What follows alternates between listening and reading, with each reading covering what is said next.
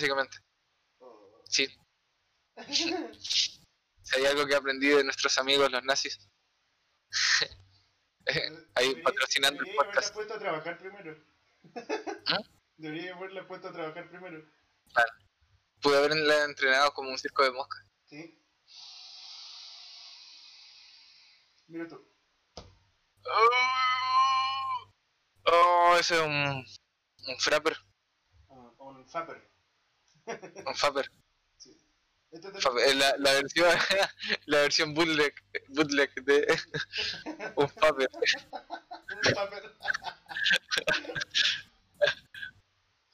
Un en vez, de fapper. Sí, un fapper, un faper. Sí, un. Y tiene carbón adentro, así. Eh, oh, humo, así. Y tú. ya ves. Le echáis pan. Ay, y, ¿y de, de cuándo que estoy con, con Vapers? Con Vapers. Eh, hace poco. O sea, en realidad hace tiempo ya me había comprado uno, pero no era como este. Me había comprado uno, ¿Cuál es la pero se lo regalé a mi hermana al final porque ella fuma mucho. Entonces le sirve a ella más que a mí. No, Porque ella fuma mucho, mucho, mucho, mucho, mucho. Entonces, esto le ayudaría un poco a ella como a no hacerse mierda tanto los pulmones. pues. Y ¿Y, la, ¿Y lo ocupa? se le, parece que se le perdió porque no la he visto ocuparlo mucho últimamente. De hecho, volvió a los cigarros. Fue un buen intento, Nacho. Sí, pues, y también en una ocasión intenté regalarle tabaco en vez de los cigarros, porque así iba a gastar menos dinero en cigarros. Volvió los cigarros, parece. Es que igual, no sé, yo creo que la gente que se acostumbra a los cigarros eh, se guía en los cigarros.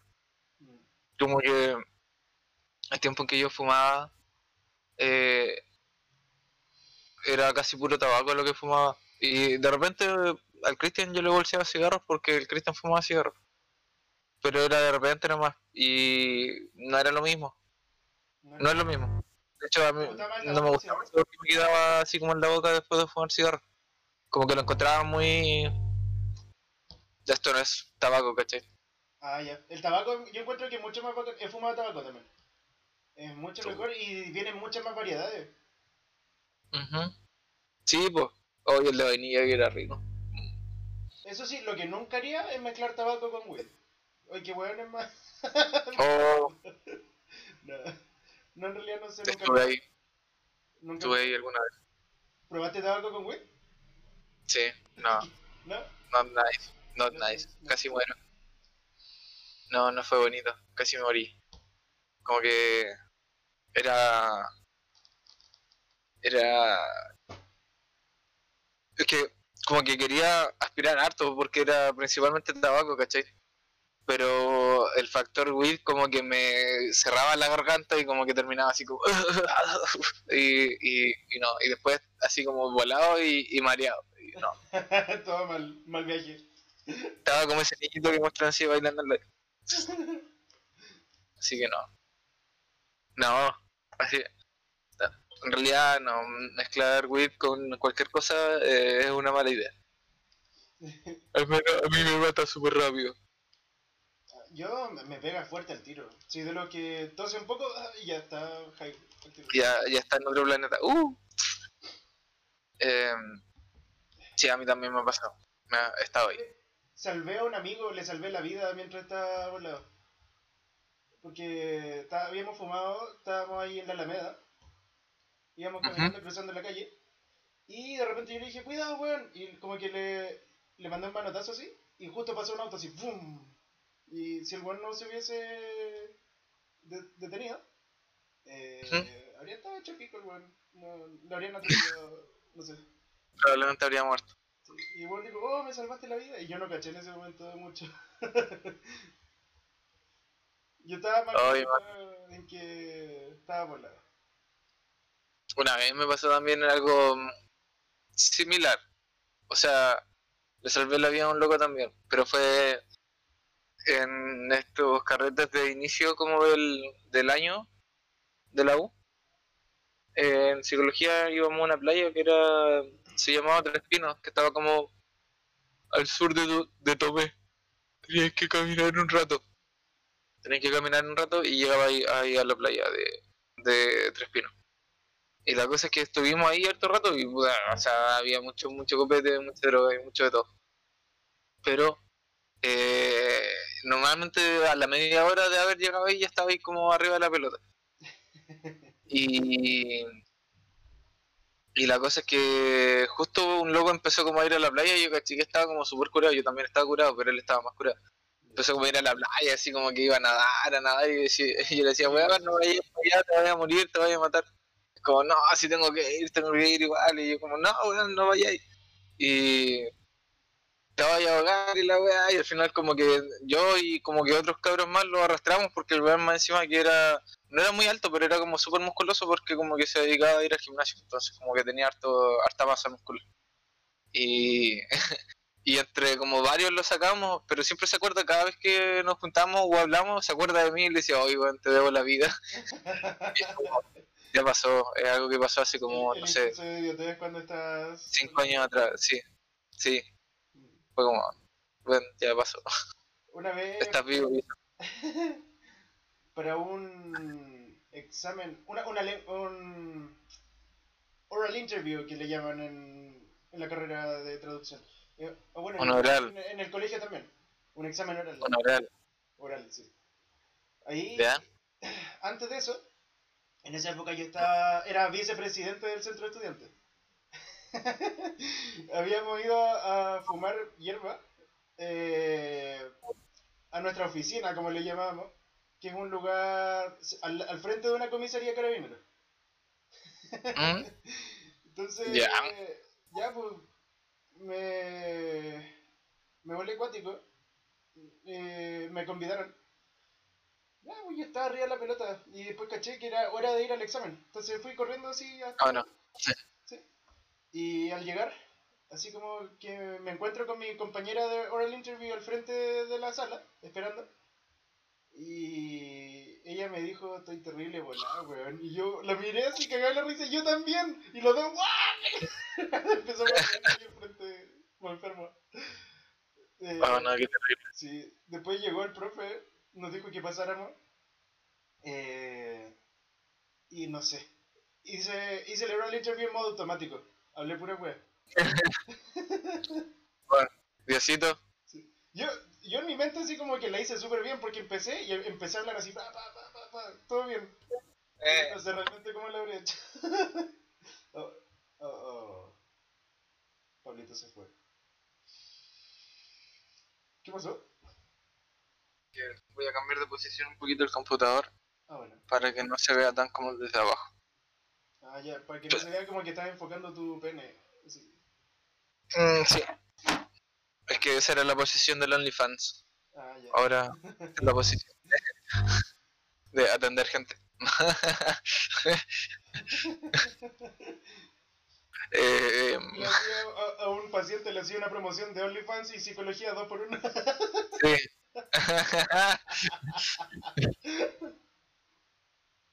Espera. Eh, Te atiendo mientras sacudo mi miembro en tu cara. Entonces, sure. Sí.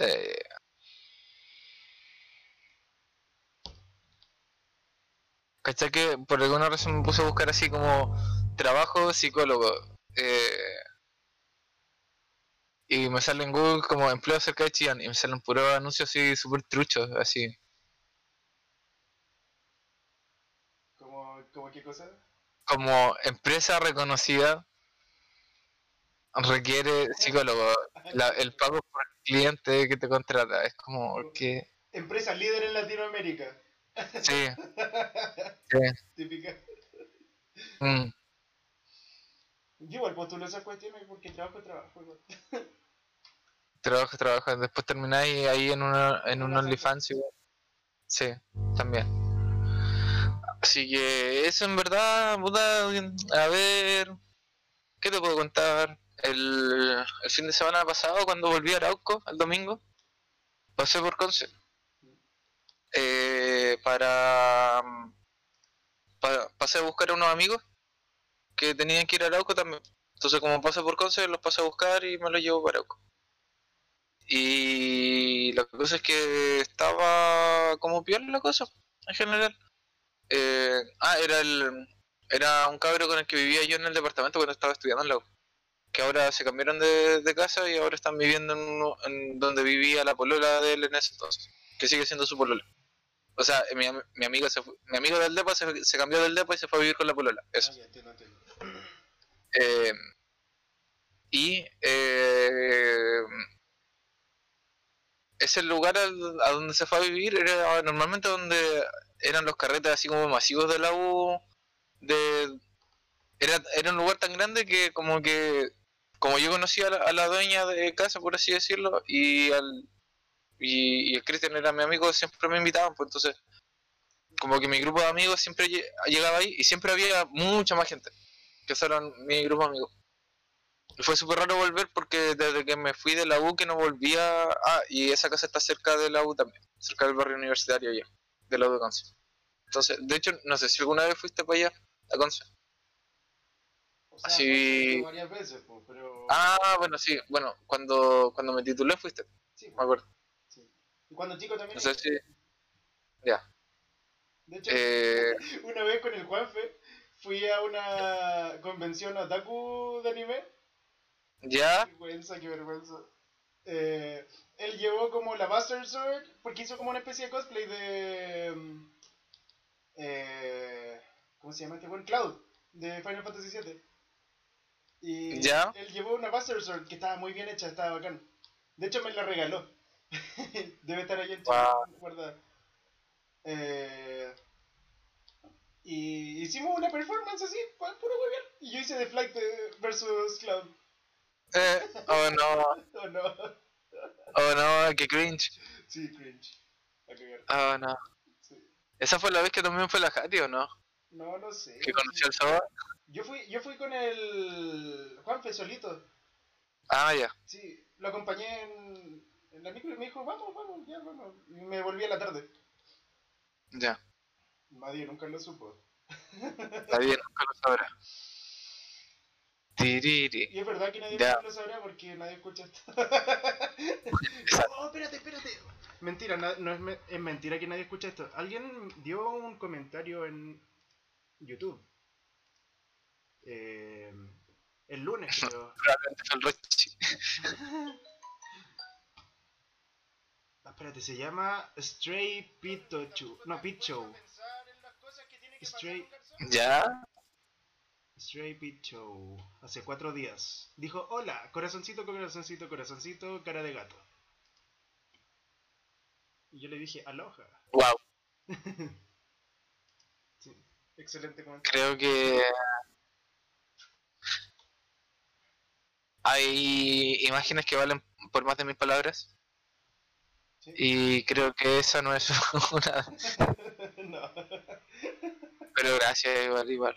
Sí, Sí, sí. Muchas. Domo arigato, niño san. Hablando de cosas universitarias, espérate, déjame ver. Yo había escrito durante la semana varias cosas en temas propuestos. A ver, escojamos un tema. Y si las cosas fueran de X manera, así como imaginándonos si las cosas fueran de cierta forma. Otro tema. Sí, fuera rico. Dubi dubi dubi. Expectativas altas y bajas. Todo eso relacionado con la felicidad. Eh.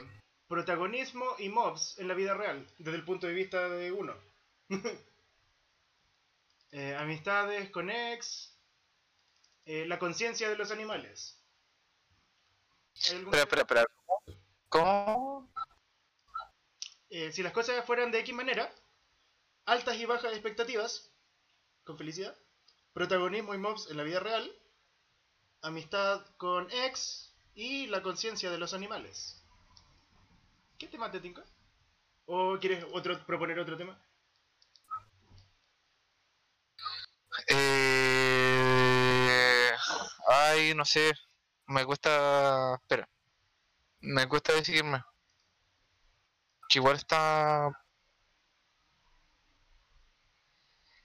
Te voy a dejar una imagen para que no se te olvide. Si te queden grabados en la cabeza. Vamos a ponerlo en grabando. Ya, ahora sí. Era, eh, si fuera amigo con tu ex, la conciencia de los animales. Si las cosas fueran de X manera, mira, aquí están. Como si las cosas fueran de X manera, así como si los alemanes hubieran ganado la Segunda Guerra Mundial. Sí, lo que sea. Imaginamos situaciones situaciones imaginarias. y nos ponemos como a pensar, ¿qué, ¿qué pasaría si las cosas hubiesen pasado de esta forma y no de otra? O si, no sé, eh, ponte tú, si no existieran estas grandes corporaciones que se compran las patentes y evitan que el progreso, que la gente progrese, pues. Por ejemplo, con el tema de la purificación del agua, ya existe un método para purificar el agua de forma barata. Pero compraron la patente y dijeron no. Mm, Es un ejemplo, ¿no? Por ejemplo, podemos imaginar otras situaciones también. O no hablar de eso.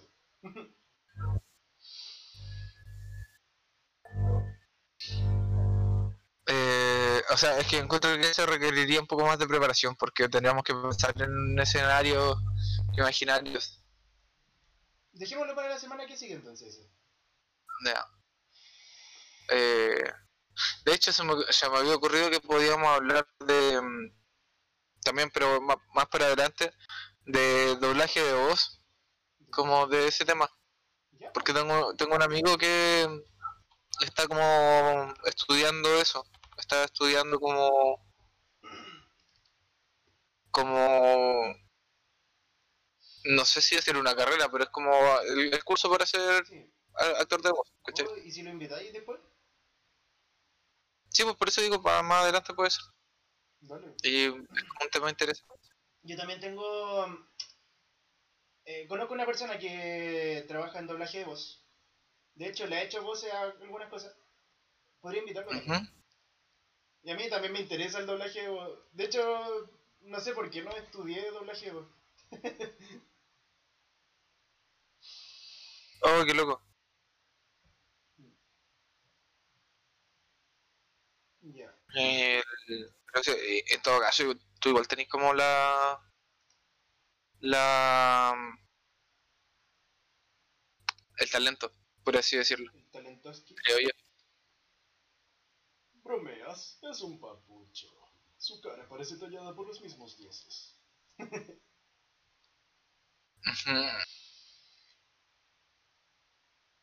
El- es que no se nos ocurre nada. ¿Mm? Elijamos uno de estos. Eh, yo digo que elijamos el de.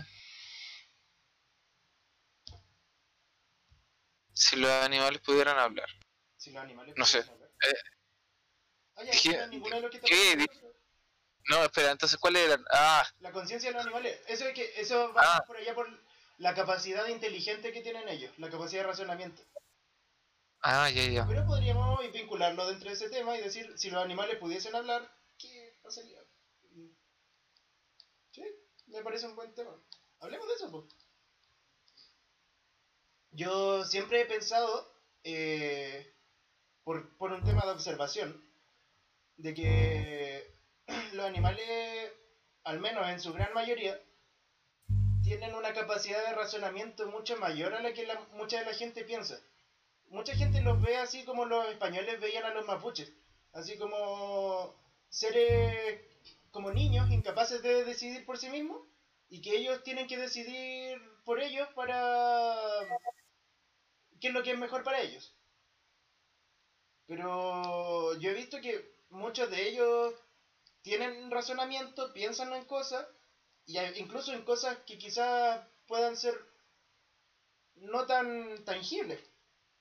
Por ejemplo, ellos pueden decir, decidir qué es lo que es bien o qué es lo que es mal para ellos. Lo he notado. o qué cosa está bien y qué cosa está mal. También se dan cuenta por un tema de aprendizaje. Eh, por ejemplo, tú tienes un perro y le enseñas cosas a ese perro. Y ese perro se va a comportar de cierta manera. Y tú le vas a enseñar que está bien que él haga ciertas cosas y que está mal que haga ciertas cosas. Y ella, wea, de él si te hace caso o no te hace caso, pero el weón sabe que lo que está bien y que lo que está mal, según lo que le enseñaste.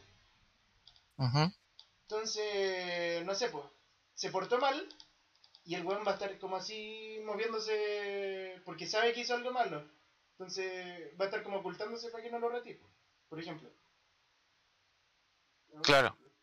Entonces, pienso que mucha gente tiende a subestimar mucho a los animales y pienso que son falsos animalistas estos que pretenden tomar decisiones por otro por...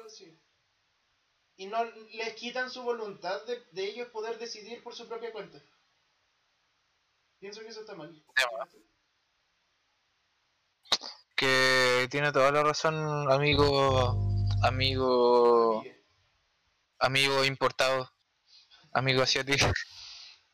Mi, amigo mi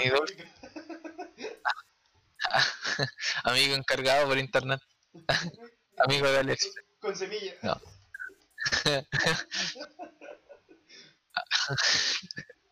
que puta sí o sea eh, yo creo que ¿qué pasa? hasta es que hasta dónde yo creo que hacerte responsable de cuidar otras especies animales es algo eh, destacable, ¿cachai? Es algo eh, que se puede que, que tú lo, haces por una intención como de buena voluntad, ¿cachai? Y en general yo diría que ¿Qué pasa? Que, que no esa, esa buena voluntad no necesariamente te hace automáticamente alguien eh, que está en lo correcto, ¿cachai? Porque quiere hacer algo bien, o tienes la intención, o la compasión, mm. eh, no necesariamente va a estar... Eh, sí, pues no, no necesariamente va a estar o no necesariamente va a estar como libre de error. Eh, y, y no sé, a mí me pasa harto que como que veo a la gente que son como... Eh, ¿Cómo decirlo? Eh, eh ah, como activistas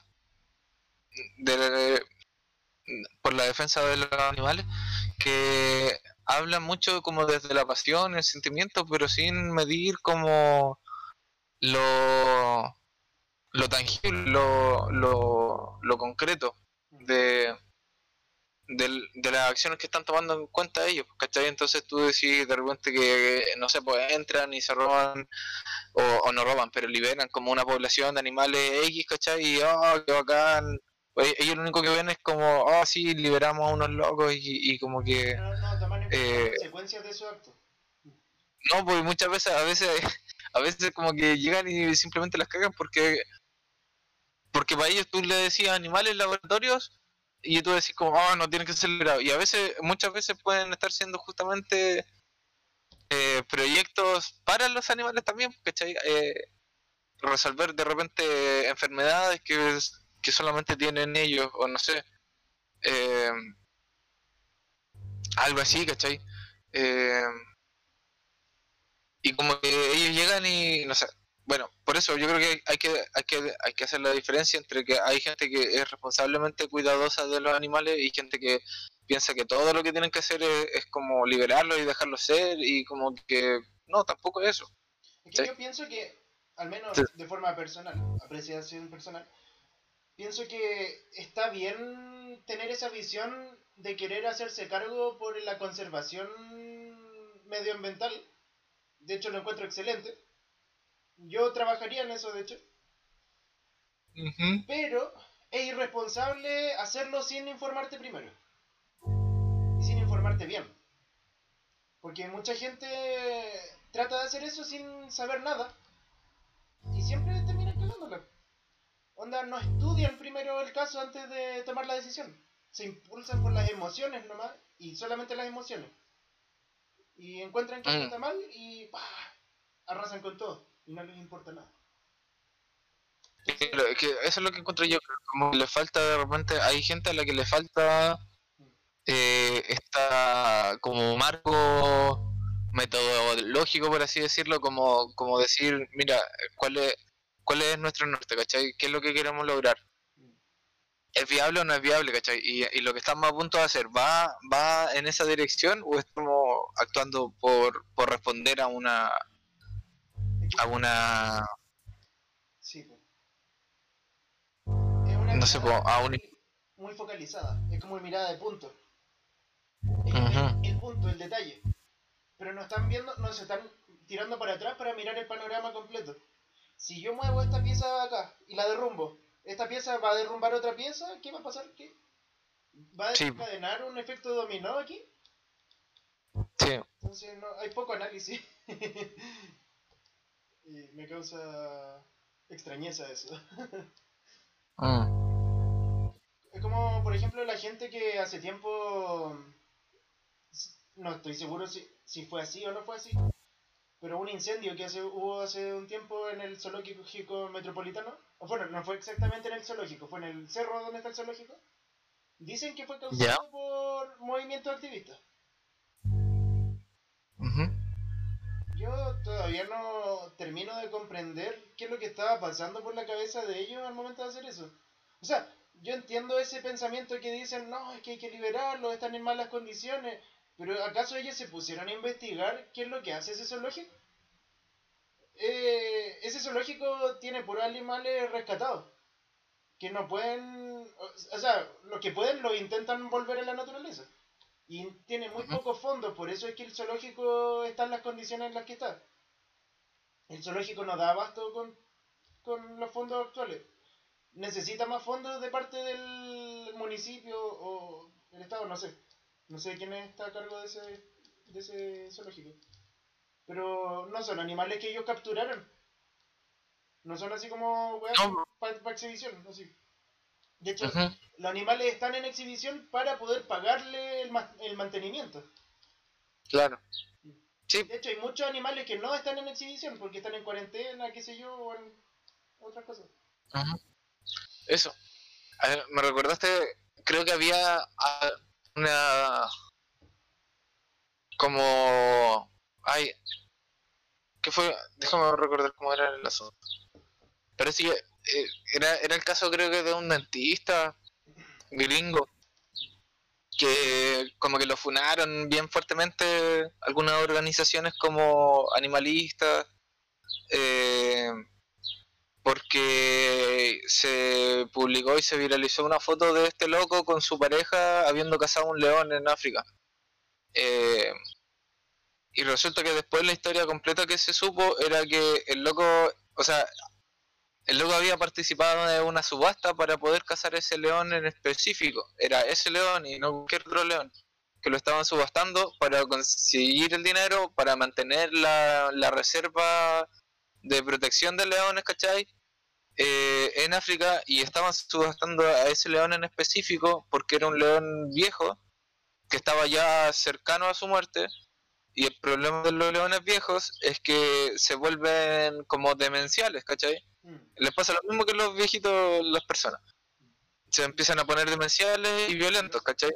Y el problema de un león viejo violento es que eh, es impredecible incluso para su manada y de repente puede atacar leones más jóvenes que pueden ser de utilidad para la manada, ¿cachai? Porque lo- igual pueden llegar a matarlos, ¿cachai? Puede agarrarse un cachorro y, y matarlo en el, en el acto, ¿cachai? Sí. Entonces se vuelve un peligro también para su propia manada. Ese es el caso Pero de los cazadores legales, los cazadores con licencia. Sí. Los cazadores ¿Cachai? con licencia siempre tienen que pagar sumas de dinero y ellos cazan objetivos en específico que van a cumplir una función. Por Sí, ejemplo, eh, hay- ese mismo caso de los leones, no me acuerdo con qué otra especie, parece que con una especie de rinoceronte, ocurre mucho, de que después de cierta edad se pone agresivo y se puede volver Sí. dañino para el ecosistema. Para su especie o para no sé. Entonces estos tipos pagan una, un permiso para cazar ese animal y no otro animal. Eh, sí, eso es. Eso es muy diferente a la idea que tiene la gente de la caza furtiva. Que la caza furtiva son tipos que, por ejemplo, ahora con el tema de la cuarentena aumentó, pero de forma exponencial. Y han muerto muchos animales, por ejemplo, rinocerontes, los que le sacan los cuernos o cosas así. Porque estos tipos cazan de forma indiscriminada para vender en el mercado negro. Y esos tipos son los que hay que atacar, los cazadores furtivos. Pero los cazadores eh, licenciados cumplen la misma función que un depredador en un ecosistema. Ellos funcionan como regulación. Por ejemplo, si es que tienes un ecosistema, había un caso que yo vi, donde había un sistema, un ecosistema que estaba como casi desértico, era una estepa. Y habían como gacela y todas estas cosas. La cosa es que estaba todo como muy muerto. ¿Qué pasó? Llegaron lobos después. Y al llegar lobos ah. empezaron a depredar a esos animales. Y al depredar a esos otros, empezó, le permitió a la vegetación desarrollarse. Y al desarrollarse la vegetación empezaron a llegar más animales. Y se llenó de vida ese, ese lugar. Mm, sí, creo que me suena. creo que vi ese... El cazador licenciado cumple esa función. Claro. El cazador se ha vuelto el cazador. Eh, sí, sí, creo que vi esa. Creo que vi esa noticia igual como de. Eh, un. Un. Ah. Eh, ¿Era un parque en Estados Unidos o no? No me acuerdo. No... Sí, el tema es que habían demasiados herbívoros, ¿cachai? Que estaban como arrasando con, la flora del lugar y eso estaba ya teniendo repercusiones a nivel como de de los de la gente, o sea, no, no de la gente, de la población animal. Se estaban acabando los recursos y no había nada que hacer. Entonces, al llegar carnívoros, ellos regularon a la población herbívora. Y al, la población herbívora está regulada, las plantas comenzaron a desarrollarse y la vida empezó a florecer en el lugar. Entonces, el tema es que mucha gente, haciendo un paralelismo, eh, mucha gente que se dice que somos seres muy inteligentes y muy, pensantes, eh, a veces no, no se detienen a mirar a, ocupar esa capacidad de razonamiento y mirar por qué las cosas están ocurriendo como son, por qué son como son. Entonces, el paralelismo está en que, por ejemplo, hay muchos otros animales que sí tienen razonamiento y pueden llegar a ser complejos incluso. ¿Tú conociste la historia de la gorila Coco? ¿No es la abuelita que se murió? y la iban a buscar al, al inframundo en México. ¿Inframundo? ¿What? No, no, no, eh, gorila. Ah, ah, ya. Pero no era una abuelita. Bueno, sí, podrías decirle una abuelita porque era viejita. Ah, ya. Eh, la abuelita Coco. Sí, la abuelita Coco. Ya, ella era una gorila a la que le enseñaron lenguaje de señas. Ah, ahora me suena más, sí. sí. Y ella era capaz de comunicarse con nosotros con su lenguaje de señas. Ella veía tele así, veía tele y tenía opiniones. respecto de, de, gang, de gangs, así como de, de locos así, como reyes latinos. ¿Ya? tenía opiniones respecto a los programas que veía o conversaciones que tenía. Y ella lograba hablar sobre cosas tan abstractas como lo es la naturaleza, el amor, eh, el odio, hablaba sobre guerra y cosas así. Sí, ¿te cachai? wow. Onda, ella hizo una reflexión sobre cómo la gente eh, está dañando como la naturaleza y no se ponen a mirar a su alrededor. Y...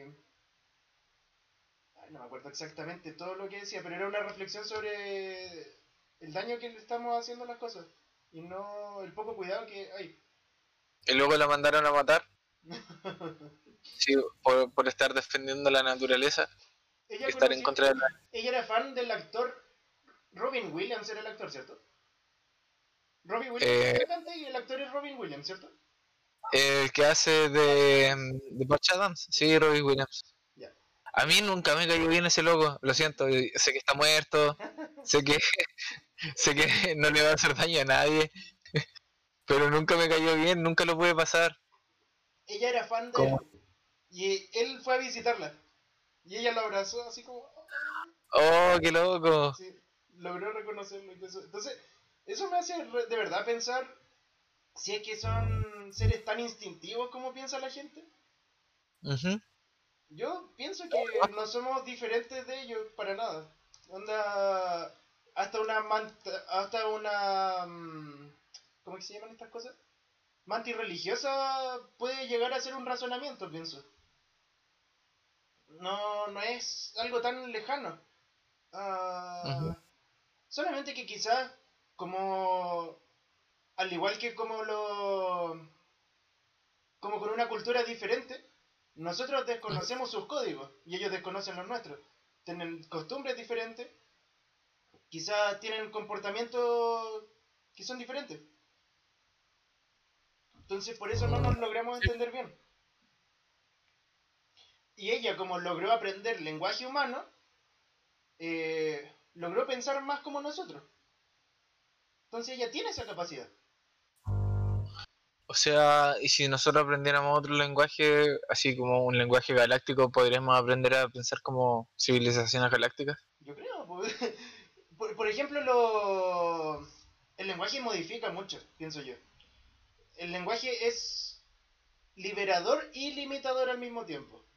Porque con el lenguaje tú conviertes tus pensamientos en conceptos, limitados por el lenguaje. Pero puedes llegar a conceptos extremadamente complejos. Pero aún así, están dentro del límite de la definición de ese concepto. Entonces, eh, el que un animal logre entenderte cuando tú le hablas, por ejemplo, tenía un perro que se llama, mm, no sé, Bobby, y le decís, oye, sit, y el buen se sienta, te está entendiendo lo que tú le estás diciendo. O sea, él modificó en su mente la palabra sit como sentarse. claro, o el sonido, sí. Sí, el sonido, sí. Claro. Él no tiene probablemente la capacidad de modular como nosotros, pero él ya sabe lo que es sit. Y si pudiese hablar, él claramente sabría lo que sit y te lo diría.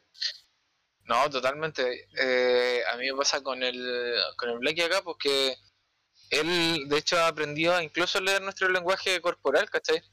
Él sabe cuando, por ejemplo, eh, lo vamos a, bañar, ¿cachai? Pues nosotros no decimos en ningún momento así como la palabra baño, en así en... Eh, eh, verbalmente. Pero él sabe cuando lo queremos tomar para algo que él no quiere, ¿cachai? ¿Sabe? y, y, y, como que nos lee la intención súper súper fácilmente, un perro de Grecia. Y también, yo por ejemplo, o sea, se llama Blacky, pero yo le digo de cualquier forma que se me dé la gana, ¿cachai? Le digo, eh, no sé, pues le digo bodoque, le digo eh, eh, churro, corcho, cualquier cosa, y él entiende que le estoy hablando a él, ¿cachai? y es súper loco, ¿cachai? Pero eso, yo creo que en realidad el nivel de inteligencia de los animales está súper eh, subestimado. Porque en realidad, como no va en la lógica de, de, de resolver problemas humanos, ¿cachai? O resolver eh, algún desafío que pueda aumentar la productividad de, de, alguna cosa, como que no se le da la importancia que, o sea, no se le da como el tiempo para, para nosotros estudiarlo y averiguar y pensar así como, oye, este animal está empezando a, a, pensar en cosas, ¿cachai? Mm. Y, yo creo que muchos de ellos como que sí efectivamente lo logran de una manera bastante cercana a lo que nosotros mismos hacemos. Entonces,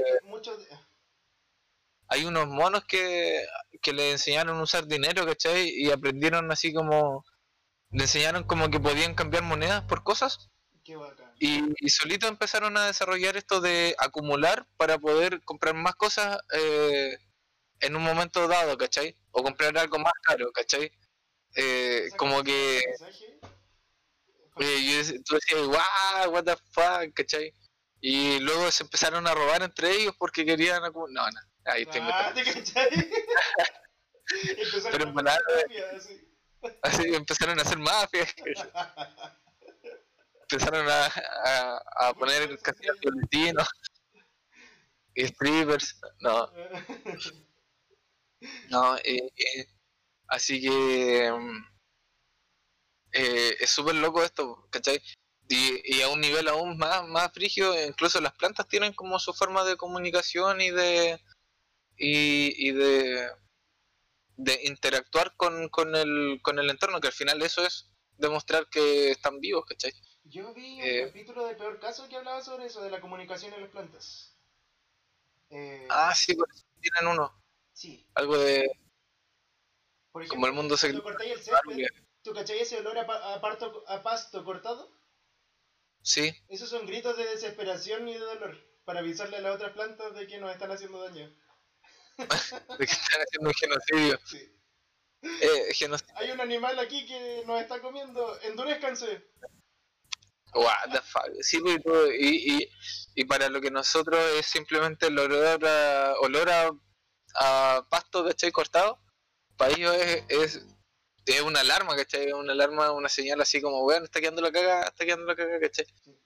Entonces, eh, es, ese, ese punto en donde como una misma realidad puede ser tan distinta en distintas dimensiones, yo encuentro que es como fascinante, ¿cachai? También tienen lo que le llamaron ahí en el podcast el Plantanet. que ¿Cuál es eso? Una red de plantas que se comunican entre sí. Ah, Plantanet. Con las raíces tienen como unos honguitos que se llaman micelio, no, no tengo idea realmente. Pero a través de esos honguitos pasan información entre ellos. Son como conexiones neuronales. Sí. Y también se comparte, se pueden compartir nutrientes, creo, a través de eso. Pueden mm, y también pueden comunicarse. Sí, sí, creo que lo había visto. Eso lo encuentro eh, eso. El, el, la hay un perrito, una noticia que vi de un perrito en una universidad, que él veía a todos los estudiantes siempre, todos los días, que iban así en el kiosco y compraban cosas con dinero. Entregaban como los billetes y, y, le, recibían comida. Y después los veía comer. Entonces el perro empezó a mirar así, a analizar la situación. Entonces llegó, buscó, encontró una hoja, la tomó con el hocico y, la, y fue hasta el kiosco, se paró en dos patitas y, le, y entregó la hoja. Entonces la, al comienzo como que no le entendieron, pero después cacharon que el perro aprendió de los niños, de los estudiantes, y lo que estaba haciendo era intercambiar la hoja por comida. Oh, what the fuck. Sí, entonces se hizo rutina después. Cada vez que le iba con una hoja le daban algo de comer.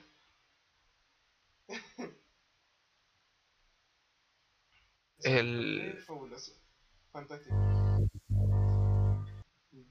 También eh, hay eh, documentales que he visto donde he visto como orangutanes. Había una orangutana ahí en China que estaba lavando ropa. Ella no tenía ninguna, mm, necesidad de lavar ropa. Pero ella vio a la gente que lavaba ropa, entonces ella, yo voy a lavar ropa también. Ya. Entonces ella se ponía ahí en el, en el muelle a lavar ropa así con el agua, así, a refregar. Y tenía el mono chico ahí pescado. What the fuck, white people. Así, esta gente blanca. El... A mí lo que... Mm, otro, otro aspecto como comunicacional que encuentro interesante de los animales es justamente como su respuesta hacia los peligros, ¿cachai? Como que la respuesta que tienen versus lo que consideran eh, amenazas del medio ambiente o en general amenazas. Oh, Varía de animal en animal, ¿cachai? De especie en especie. Y nosotros le evaluamos algunos como más tiernos, otros como más eh, peligrosos, ¿cachai? Para nosotros, porque nosotros mismos somos animales, pues y respondemos a la, a las amenazas también. sí, po. primero la evaluamos.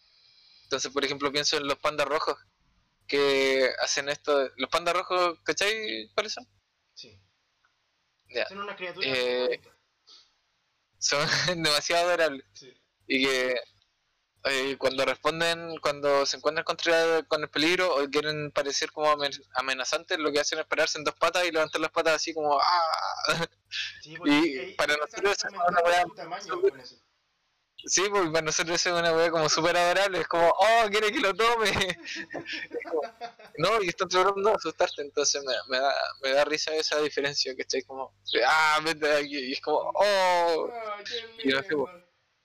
Pero si, por ejemplo, un orangután o, o, o un, o un gorila, ¿cachai? Hiciera algo así, ¿cachai? O, o, o te hiciera así, te tú te cagáis, po, ¿cachai? Y es como, no diría así como, oh, qué adorable. Entonces, hay una evaluación ahí como constante desde los dos lados, como de la, del, entre animales, ¿cachai? Que, que se están constantemente evaluando cómo interactúan entre, entre ellos. Hay un error Entonces- de código que no se entendió. Claro. Por ejemplo, donde dijiste comportamiento de los animales, que son como inteligentes, me acordé de lo que pasó para los incendios en Australia. ¿Tú conocías unos animales que se llaman wombat? Eh, me sue- como que tengo la imagen, pero no los cacho tanto. Deja buscarlo. Los wombat son unos animales muy bonitos y redonditos y tiernos. Y Ah, son unas weas feas. sí, son unas Son huevitas. como una mezcla entre un capibara y un koala, weón. Sí, sí, sí, algo así. Y ellos hacen cuevas subterráneas. ¿Ya? Ya. Entonces, para los incendios que hubo en Australia, ellos invitaron al resto de los animales a refugiarse en sus cuevas. A todos los animales que podían, Qué simpáticos. que se refugien en la cueva. Cuidado, están quedando la cagada. Entonces, muchos animales se salvaron. se salvaron porque ellos los llevaron a, a sus cuevas para que se refugiaran del incendio. Oh. Y eso. Así como super chill. Sí, Así como, amigo, éntrese. eso no Amigo, éntrese. Se está quemando toda esta cosa. Sí. Sí. Yo lo que sabía de los wombats era que de repente cuando estaban como en peligro, una las mamás podían abandonar a las crías para que las crías funcionaran de, de carnada para el depredador y la mamá pudiera arrancar. Eso es una táctica de supervivencia que desde nuestra vista es como puta la pero es muy eficaz. Porque si al menos Sí, si ella se salva, de hecho, al menos ella está sobreviviendo. Y si sobrevive ella, pueden sobrevivir más, puede crear más de su especie. claro, es que esa era como la explicación que daban. Para- es para los accidentes, por ejemplo, cuando tú vas en un avión, te dicen, sálvate tú primero y después salva al resto. ¿Por qué? No es por ser maricón. Porque si, si tú salvas a alguien, si tú quieres, quieres salvar a alguien, nada te asegura que vas a lograr salvar a esa persona. Y una vez salves a esa persona, si no te salvas tú, y esa persona necesitaba ser salvada, lo más probable es que esa persona igual muera. Entonces no va a haber nadie salvado. Ujú, En cambio, si te salvas tú primero, tú sabes que puedes sobrevivir. Va a haber, al menos vas a haber salvado a una persona. Y tú, cuando ya estás salvada o salvado, Claro. puedes salvar a alguien. Pero primero tú. Entonces, esa es la lógica que hizo el Eso, eso es como la regla también para cuando hay emergencia, la, la operación Daisy es como, bueno, pr- primero preocúpate que tú estás bien y después ve si puedes ayudar a alguien más. Es como, Es un método. pero también lo- como que lo- la gente que estudiaba lo- el- el- la conducta animal decía que también tiene que ver un tema de que la mamá ya estaba probado que ella podía tener crías fértiles, ¿cachai? mientras que sus propias crías no se sabía si iban a ser capaces de tener crías fértiles. Sí. Entonces, una mamá que ya está probado que puede reproducirse eh, va a tratar de salvarse porque puede volver a tener crías. O en una de esas simplemente no tuvo razonamiento de eso y dijo, patitas, ¿para qué las quiero? Dijo, fuck this shit I'm out, Fuck this shit. fuck this shit I'm out, fuck this shit I'm out. Y se fue. Sí. Otro caso de inteligencia animal es el de las arañas lobo en Estados Unidos. ¿Las, cono- ¿las conoces? Arañas lobo. Eh, no. No sé si es de Estados Unidos, estoy, no sé si estoy mintiendo o no estoy mintiendo, pero ya, me estoy refiriendo a unas arañas que son extremadamente inteligentes. Hay varios videos en internet de esas arañas que se dejan limpiar las patas por mano.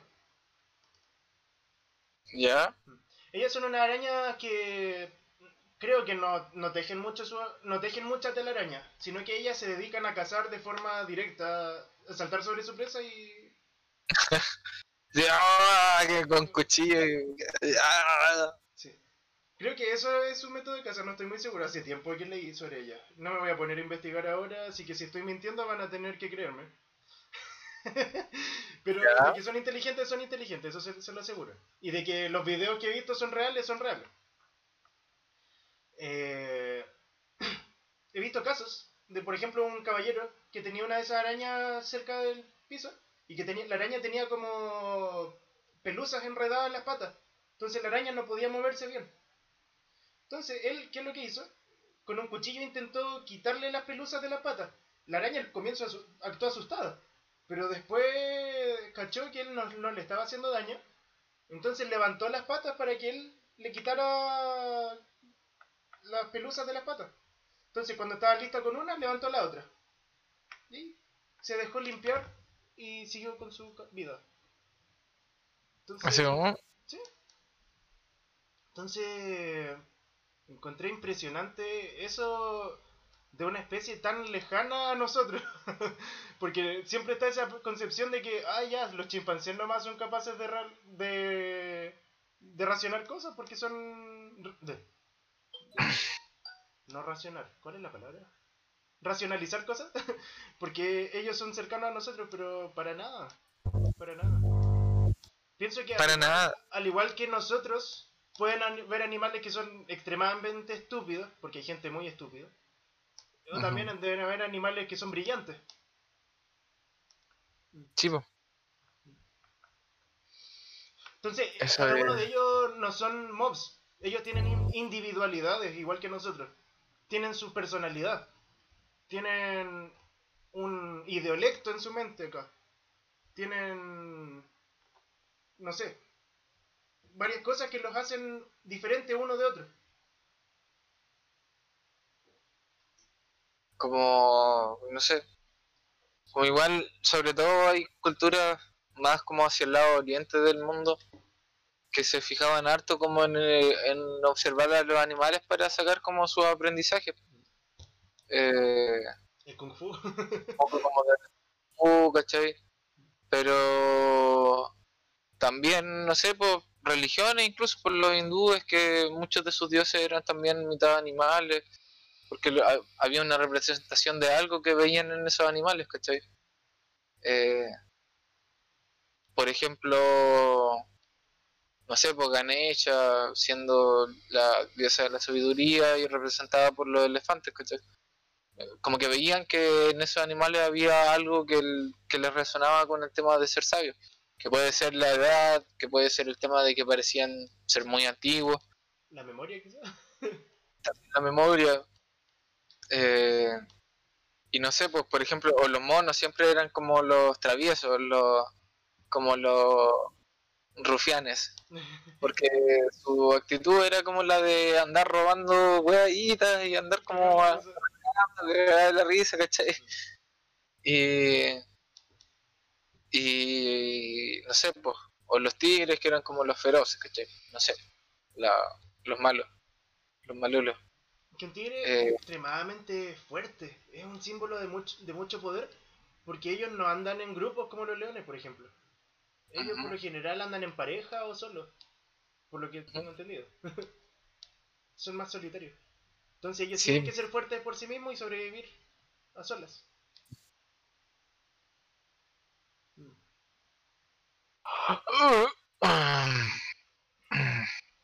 Y, pues ella. Y en realidad eh,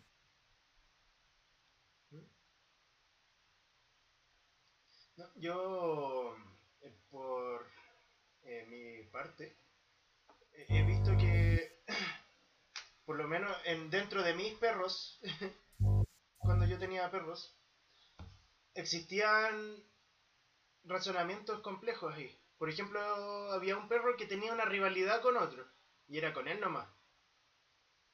Y, y onda por ejemplo, le, le, pasaba, le dejaba pasar cualquier cosa al resto de los perros, pero al otro no. Ahí inmediatamente había como un conflicto. Y supongo que eso era como una lucha de poder, pues, por ejemplo.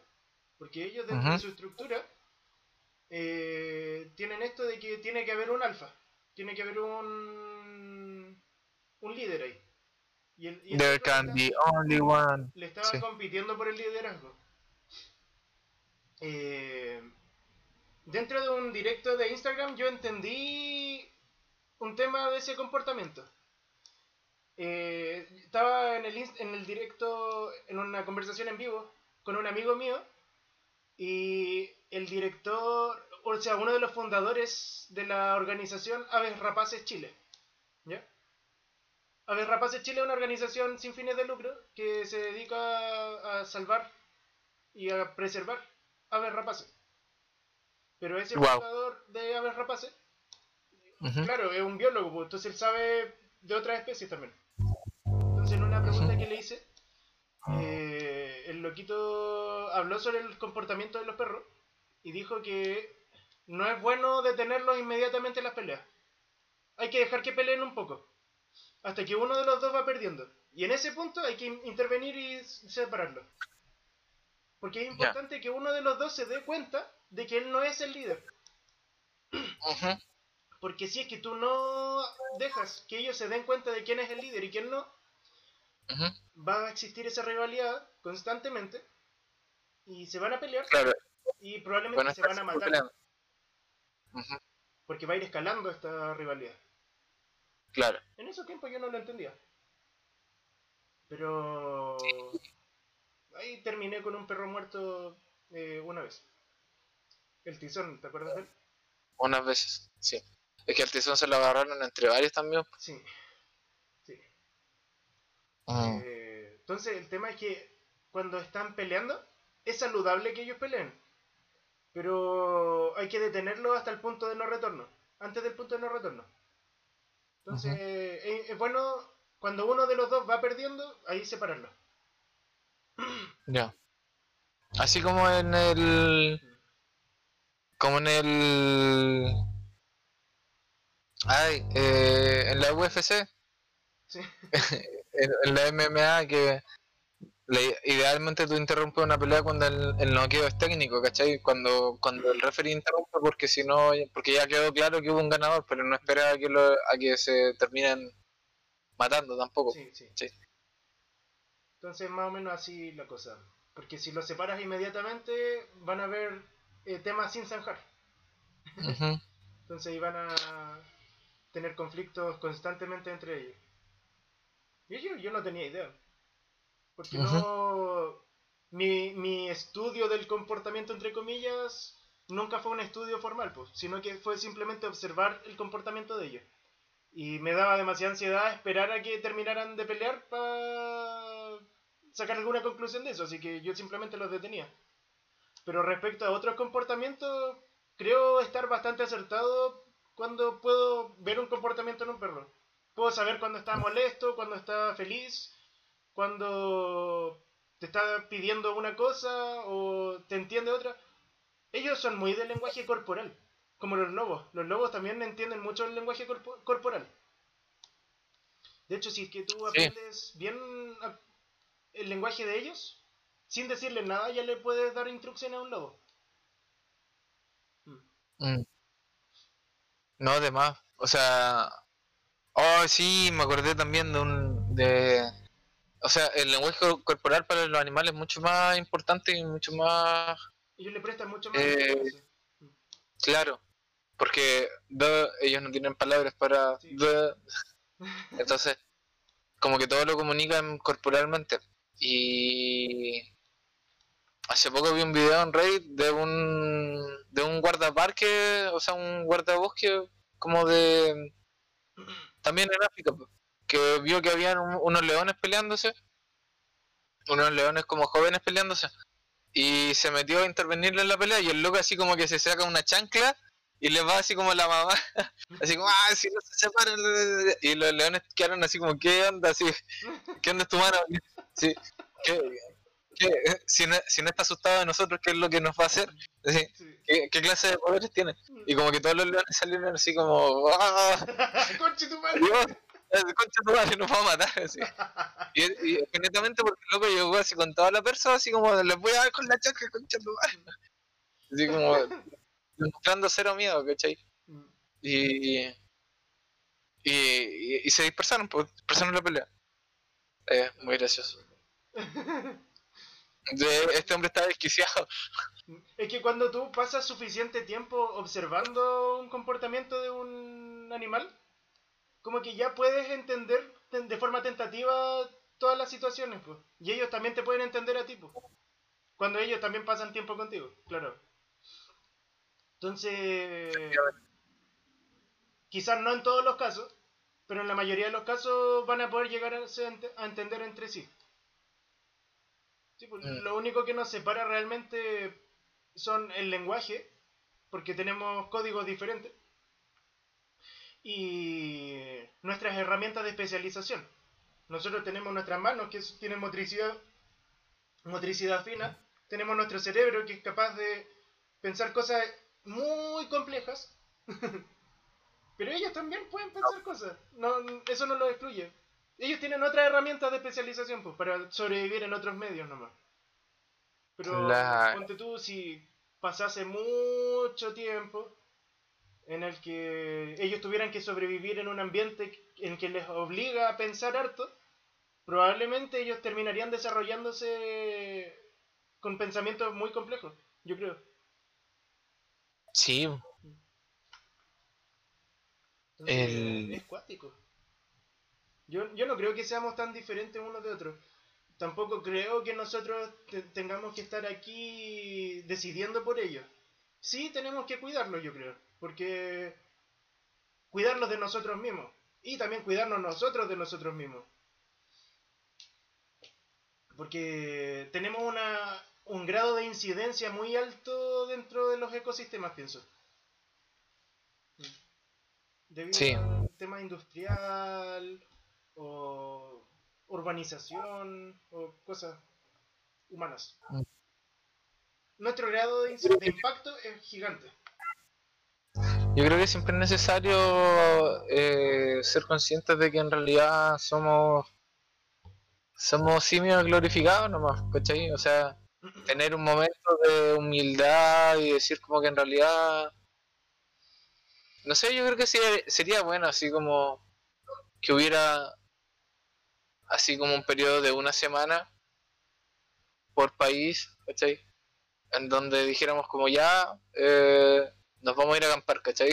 Vamos a vivir en la, la- la- naturaleza, ¿cachai? Vamos a comer una cueva, ¿cachai? Vamos a tratar de sobrevivir una semana y, y ver qué ocurre, pues, ¿cachai? O sea, como tratar de reconectarte un poco como con la naturaleza, ¿cachai? Y, y yo creo que estaríamos como un poco más conscientes de que en realidad por, por más civilizados que seamos, eh, no hemos dejado de estar conectados con el medio ambiente, ¿cachai?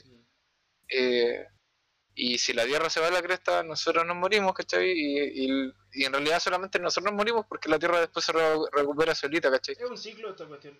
Mm. Sí, entonces, en realidad Estamos creo que luchando por debería... nuestra supervivencia, no la supervivencia del planeta. ¿Mm? Estamos luchando por nuestra supervivencia, no la de la supervivencia del planeta. Sí, sí, sí. Entonces como que en realidad no sé, sería sería bueno que que se me fue el, la la palabra la idea sí, bueno eh, sería bueno como promover eh, valores que que nos conectaran un poquito más con, con lo concreto que somos, ¿cachai? Como animales, como especie. Como aprender cosas básicas de, de vivir en la naturaleza. Si nadie te pide que seas como ver grills y nos toca aguantar así como un mes de ermitaño afuera, pero sí como estar consciente de que en realidad sin, sin esta naturaleza que, que como sociedad solemos estar pisoteando, eh, nosotros nos vamos a la chat. Y si se nos mueren las abejas, estamos todos muertos. Estamos todos jodidamente muertos. El tema no es, dejar de hablar un poco y comenzar a escuchar mm. y observar. Mm. Sí. No sé por qué me acordé de. O sea, por esa, por esa idea como de, de empezar a escuchar más que hablar y, y, y no escuchar. y que eh, no, no, sé, estoy como medio volado. No estoy volado, pero estoy como distraído. Eh, me acordé de un, no sé si era una ciudad experimental o era como un mini país experimental en algún lugar de creo que la India donde estaban como como tratando de avanzar así como por un proyecto de una ciudad como súper sustentable y que en realidad iba como de la mano con un sistema de creencias bien como cercano, no budista particularmente, pero sí como desde la espiritualidad humana, como de aceptaban cualquier tipo de credo, pero en realidad lo que buscaban era que tú pudieras como aceptar al resto, ¿cachai? Generar un ambiente de aceptación, ¿cachai? Y, y era como un proyecto de ciudad que estaban buscando que hubiera gente que viniera como a poblar esta ciudad para echarlo a andar. Era algo así, era una weá como super hippie. Y no me puedo acordar del nombre porque fue algo que vi así como hace ocho años atrás. No sé en qué habrá quedado. Pero era como una ciudad como de estos templos bajáis, ¿cachai? Como... No sé si era como el mismo movimiento o no. Pero como que la idea también era como que fuera una ciudad que, funcionara sin como temas de dinero, ¿cachai? Como, como que fuera vida comunitaria, ¿cachai? Tú podías estar aportando un día y si necesitabas algo, podía haber otra persona que te lo pudiera que te pudiera ayudar y tú de vuelta, así, una cosa como ir fomentando la... ¿Socialismo? Como ir fomentando ¿El socialismo? No, pues es que no era socialismo. No, no, no. No, si no era. Era como un anarquismo, pero como espiritual, no sé, era como. A ver, no sé, voy a tratar de buscarlo. bueno, por mientras te quería comentar de unas ciudades que me, me acordé con lo que dijiste, en China. Son ciudades artificiales también. Son ciudades hechas para mover población desde los puntos donde hay densa cantidad de población hacia los puntos donde hay menos población. Porque hay demasiada sobrepoblación en los lugares densos y otros lugares que son con muy poca población. Entonces hicieron ciudades muy modernas, lejos de esos lugares. Y la idea era invitar gente por allá. Pero es lento la cantidad de gente que se movía a esas ciudades. Son ciudades extremadamente modernizadas, pero muy poco, muy poco habitantes. Mira, creo que lo pillé. Pensé que me iba a demorar más. A ver. Se llama eh, Auroville. Auroville. Auroville.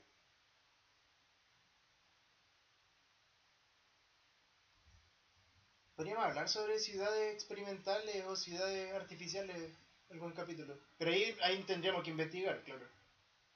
Sí.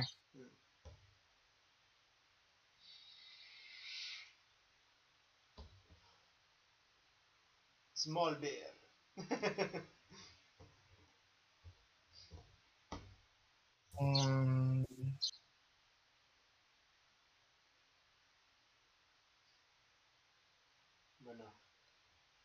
Eh, A ver. Eh, retomando un poco. ya, los pilares de Auroville pueden dividirse en cuatro sencillas definiciones. No pertenece a nadie en particular, sino al mundo entero. Es un lugar de constante educación y progreso. Un puente entre pas- pasado y futuro que puede regalar numerosos progresos a la humanidad. Por último, Auroville es un lugar de búsqueda espiritual que permite la unión, que permite la unión mundial. O sea, yo podría irme a vivir para allá mañana, así, cara. Si juntas tu dinero, a ver.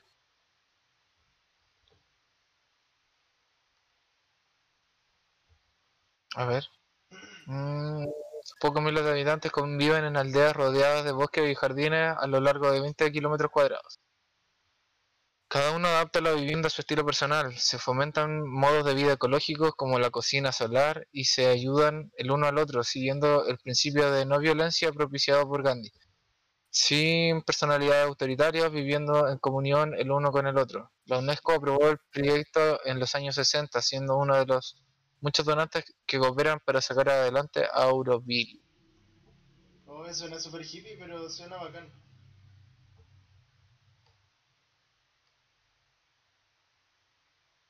Entonces ahí se- es más anarquismo, po, porque se promueve la autogestión y la vida en comunidad, pero sin estructura jerárquica. Claro, algo así. Mira, eh, muchos turistas quedan decepcionados ante la ausencia de bienvenidas o ashrams en Auroville, algo que total, algo totalmente comprensible teniendo en cuenta que la ciudad es una comunidad apar- aparte cuya prioridad no son los servicios turísticos. Como que, claro, típico turista gringo que va así como eh, encuentra un lugar exótico y dice como "Ah, hay que ir a turistear allá. Pero por ausencia de bienvenida se refiere a que nadie quiere los quiere cerca. Claro, pues es que es que piensa que si vas a visitar allá no vas a ir a un lugar turístico, vas a ir a una ciudad, ¿cachai? Como no podía estar esperando que así como que yo fuera a no sé, pues Nueva York y me decepciona el hecho de que en realidad no hay nadie esperándome con con con una bienvenida, ¿cachai? Es como bueno, sí, Nueva York tiene puntos turísticos, pero no es una ciudad dedicada al turismo, ¿cachai? Es como ir a Rancagua y esperar que te den la bienvenida. Claro. Sí. Mm, Creo que eso es super accurate.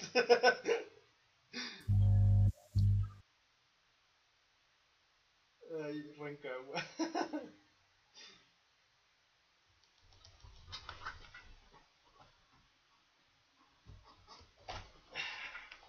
Eh, sí, lo siento, es que me quedé pegado leyendo sobre el proyecto. Podríamos dejarlo para hablar sobre ciudad, dejarlo para otro podcast y investigar más a fondo, po. Ciudades curiosas, lugares como más eh, intrigantes. Como lo sería mm, eh, Detroit, por ejemplo. Uf, hay que ir a turistear a Detroit. ¿Qué dices tú? Ah, ah, ah. Ya. Eh, sí. Eh, Bueno, mi, entonces, ah, no sé si podemos ir cerrando el tema aquí del, de lo... No, sí, mi, mi reflexión de, del día es como... No somos, somos muy diferentes uno de otro, pero tampoco, también tenemos hartas cosas en comunes. Ujú. Y la única diferencia es que nosotros tenemos un impacto mucho mayor. Y es por eso que, siendo que nosotros, al menos nosotros sabemos que tenemos la capacidad de racional, re-racionalizar, no raciona- racionalizar, es importante que pongamos cuidado a lo que nos rodea pues, y lo cuidemos. Porque así nos estamos cuidando nosotros también. Onda, como bien sabemos, nosotros no nos adaptamos tanto al, al medio, sino que nosotros adaptamos el medio a nosotros. Y por eso que existen ciudades gigantes industrializadas, eh, donde eh, hubo, que, limpiar mucho terreno para poder construirla. ¿Mm? Entonces, como nuestra característica de especie es esa, principalmente nosotros tenemos que ponernos cuidado a nosotros mismos. Y si, nada, si tú no quieres, ponte tú, ponerte a cuidar de otras especies, por último, cuida de tu, de tu especie, para que no quede la cagada. Claro. Yo creo que igual me llevo un poco eso y un poco también eso, la actitud de la humildad y de y de, y de entender que la sabiduría, que la, eh, la naturaleza tiene su propia sabiduría y el hecho de que nosotros seamos capaces de mantener un equilibrio en la naturaleza nos hace responsables de, de esa perspectiva y que los cuidados que debemos realizar no siempre son los cuidados que nacen desde la pasión y desde, desde los sentimientos de justicia, sino que también son eh, decisiones que deberíamos tomar teniendo una perspectiva más amplia y abierta. Y para eso es clave tener la humildad de escuchar y de observar la naturaleza y vivir con ella. Toda la razón. Eso, cuídese, respete para que lo respeten. y todas las cosas que dice la doctora Polo. Eh, Sí. Bueno, y para también, como cierre también, para aquellos que, si es que hay gente nueva escuchando este podcast, eh, que nos sigan en redes sociales. Estamos en Instagram, en Facebook. eh, también tenemos un Twitter, aunque no lo ocupo mucho. Estamos aquí en Discord. Estamos en Spotify, probablemente en iTunes, porque yo subo esto a una red social que se llama Anchor. No una red social, es una red de podcast que se llama Anchor. Y esa Anchor sube a muchos otros lugares. Ya. Y dentro de esos lugares me acuerdo de Spotify y creo que está iTunes. No estoy realmente seguro. De Spotify 100%. Y eso. Hermoso. Sí, pues, si es que alguien quiere venir a aportar algo al podcast, siempre son bienvenidos aquí en el, en el Discord. Si es que, no sé, tienen al- algún comentario, todo, siempre pueden hacerlo y lo vamos a leer acá al capítulo siguiente. Quizás. Excelente. Y eso. Así que cuídense, cuídense. Eh, los queremos mucho. Sí, Eh, hoy día fue un capítulo más relajado, diría yo. sí. Así que para que se relajen ustedes también. Y, y eso, cariños. Sí. Saludos, abrazos y Saludos, abrazos. Y un paipazo. Ah, será bacán. Saludos, abrazo y un palpazo. Pero ¿de qué era lo que íbamos a hablar la clase? O sea, la clase. La mm, semana que sigue íbamos a hablar sobre... No sé qué quedaron. ah, tenemos varios temas así.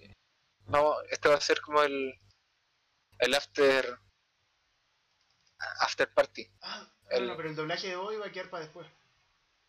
Sí.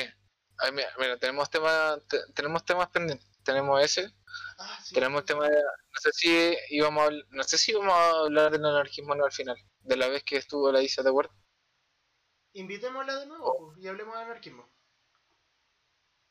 Pero también quedó pendiente como lo del diseño en general, porque hablamos de diseño, pero como que súper poco. Ya, hagamos eso, ya, ya, ya. Ahí voy a decirle si es que está disponible para la semana que viene. Y vamos a hablar de diseño. Sí, y ahí después podemos, más adelante podemos hablar de actuación de voz. Y esas cosas. Esas cosas sexys. Sexy. Así que eso. ¿Y tú, Nacho, qué tenés que hacer ahora? Eh, mira, no, estoy debatiéndome entre procra- procrastinar hoy o hacer cosas para el instituto. Tengo que Ah. eh, eh, hacer un- una actividad para un ramo que se llama Herramientas de la Innovación. Y es- Herramientas. Sí, herramientas para la innovación. Ah. Y tengo que proponer una solución a una problemática actual a través de un método. ¿Y ese método? Sí, método de... método de... ¿Cómo se llaman estas cosas? de gestión de proyectos. ¿ya? Que son como metodologías más ágiles. Que son como... Es como automatizar una secuencia de acciones. No tan así, pero por ejemplo una metodología ágil sería... eh, a ver. Por ejemplo, tú tienes un cliente, o sea, un usuario que quiere algo. Entonces tú te pones, te sientas a trabajar junto al usuario y no sé, pues, primero hacen una lluvia de ideas. Luego de eso Mm. arman una planilla con los requerimientos que tienen. Entonces están los requerimientos de menor prioridad, de prioridad media, prioridad alta. Y eso después los van eh, poniendo entre los que están listos y los que todavía les falta, por ejemplo. Eso sería un ejemplo de metodología ágil. Para realizarla. Ya. Pero esto no, es, no va tan por ahí. Todavía tengo que leer la actividad de la semana. eh, eh, espérate. Además de eso, tengo que leerme los 10 mandamientos de la ciberseguridad.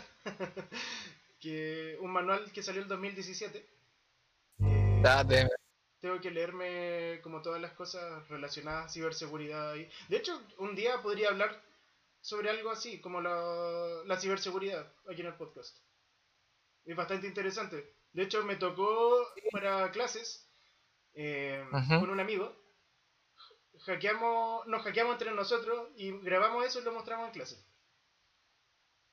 Ya. Logramos, o sea, deliberadamente dejamos una vulnerabilidad abierta en nuestro sistema, fingiendo que somos una empresa y que uno de los trabajadores de la empresa tiene una clave débil. Entonces, a través de una herramienta de escaneo de redes, logramos encontrar esa vulnerabilidad, quitarle la clave y contraseña y meternos a la base de datos. Y metiéndonos a la base de datos podíamos acceder a toda la información y borrarle la base de datos también. What the fuck. Eso hicimos. Entonces es cuático eso porque eso es ilegal por si acaso hacerlo con gente sin permiso. Nosotros sí podíamos porque fue entre Porque nosotros. se dieron permiso. Sí, Sí. sí, fue entre nosotros. Pero si tú lo haces tú con una empresa X, si vaya a Banco Estado, probablemente te cagan a palo si es que te pillan. Sí. Te va a llegar el golpe de la casa. ya. No, pero fue bueno porque eh, con eso aprendimos como la importancia de las claves fuertes. De tener una clave bien encriptada para que no te la quiten.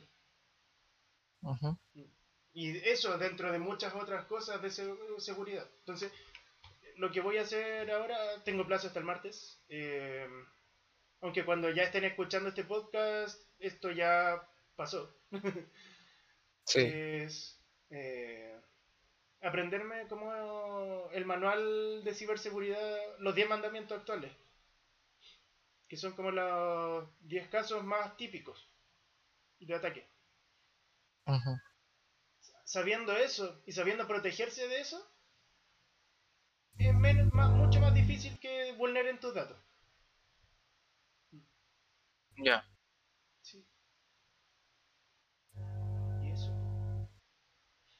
Yo creo que algún día podría hablar sobre eso.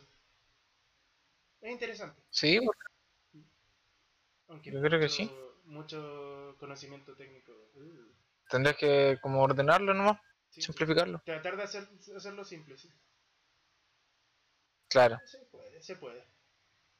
Con un poco de paciencia y vaselina. Ujú. Ah, yo igual tengo que tengo que seguir estudiando por el ¿Estás postítulo. diplomadora? El postítulo, sí,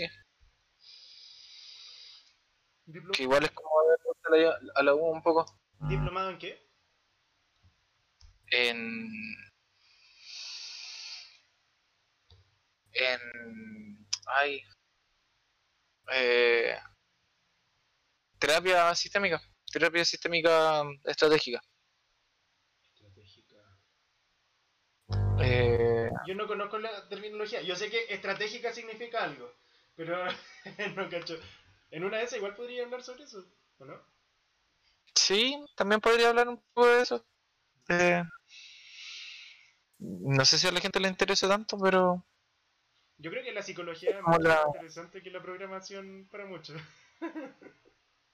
sí, pero en general si estáis como buscando cosas en, en, la, en computación o algo así, como que va a estar, o sea, va a estar más cercano de estar buscando cosas como de programación que de psicología, pero, pero sí, sí, no sé. Yo creo que. Yo creo que sí, le podemos dar una, una oportunidad. Sí. Así como para, para resolver dudas en una de esas, si te salen dudas, cosas así. Preguntas. Leer la mente en vivo. Un show de la. la- me voy a estar escribiendo por Discord tucu, tucu. Así que. Oye, echo de menos Así que- loco. Eh, eh, Llevo tanto tiempo sin poder jugar nada. Qué triste. Entonces me quería ¿Cómo te- dar este fin de semana como para tirarme la juega. Sí, no. Sí, pero no. Sí, pero no. Pero no, pero sí. Pero bueno. Pero bueno. Así que en realidad, puta, no sé. Eh, lee Vagabond, sigue, sigue leyendo Vagabond. Sí, Si va- si va- el fin de semana para leer eso. Sí, tienes toda la razón. Si va, si, si va a tirarte las pelotas en algún día, hazlo viendo Vagabond. Sí. Tienes toda Y la eso. razón, amigo. Ya, pues. Así que, así que eso con Nacho, yo creo que te, te voy a ir dejando ahora, lo siento. Bueno. Pero si me quieres hablar, ya sabes dónde encontrar Ya, ándate con la otra. pantalones. Ya nos vemos. Ya. Nos vemos entonces, Nacho. Chau, chau. Cuídate. Nos vemos de ahí.